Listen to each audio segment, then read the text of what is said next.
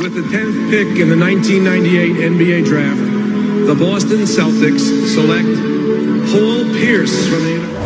是时候和波士顿的球迷说再见了一九九八年六月二十四号皮尔斯在第十顺位被波士顿凯尔特人队选中由于技术全面得分能力出色初冬联盟就崭露头角入选了九八到九九赛季的最佳新秀阵容可是好景不长，两千年九月二十五号凌晨，皮尔斯和队友在酒吧和别人发生冲突。在这次事件中，皮尔斯被人连捅十一刀，其中最重的一刀深达八厘米，刺进肺部，差零点二五厘米就碰到心脏。这件事情让皮尔斯的职业生涯蒙上阴影，但顽强的皮尔斯迅速恢复了身体，重返 NBA 赛场。两千到两千零一赛季，皮尔斯赛季总得分为两千零七十一分，成为自一九八八年拉里伯德之后首位赛季得分超过两千分的波士顿凯尔特人队队员。从两千零二年起，皮尔斯率领凯尔特人队连续四年杀入季后赛，但无奈独木难支，总是不能走到最后。两千零七年夏天。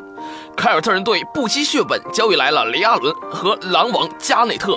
他们在常规赛打出了六十六胜十六负的联盟最佳战绩。两千零八年总决赛第一场，凯尔特人队主场面对湖人，皮尔斯在第三节不慎扭伤右腿，倒地不起，被送回到了更衣室。可是。连匕首都不害怕的皮尔斯，又怎么能害怕伤病呢？他不仅重新回到赛场，还拖着伤腿，在关键时刻连续命中两记三分，帮助凯尔特人队拿下首场胜利。不得不说，这一年的 NBA 总决赛是皮尔斯跟绿军的舞台，他们兵不血刃，以四比二的大比分战胜湖人，夺得当年的总冠军。在这年的总决赛中，皮尔斯场均贡献二十一点八分、四点五个篮板、六点三次助攻以及一点二次抢断。那一刻，他终于可以向整个世界证明他对这支球队的忠诚。两万四千零二十一分，队史第二；六千六百五十一个篮板，队史第七；四千三百零五次助攻，队史第五；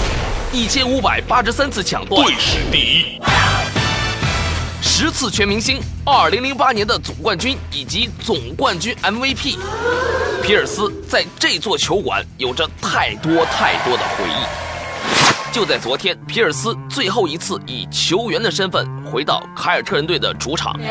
当比赛还剩最后三十秒，里弗斯换上了皮尔斯，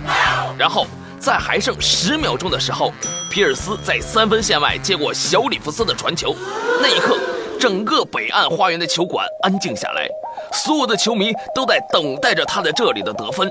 用最熟悉的方式、最熟悉的位置、最熟悉的出手、最熟悉的三分命中。巧的是，防守他的正是凯尔特人队的现任当家球星小托马斯。这指尖的传承，这球馆的沸腾，这座征战了十五年的城。都在最后一刻，他亲吻地板上队徽的时刻定格。再见，保罗，再见，真理。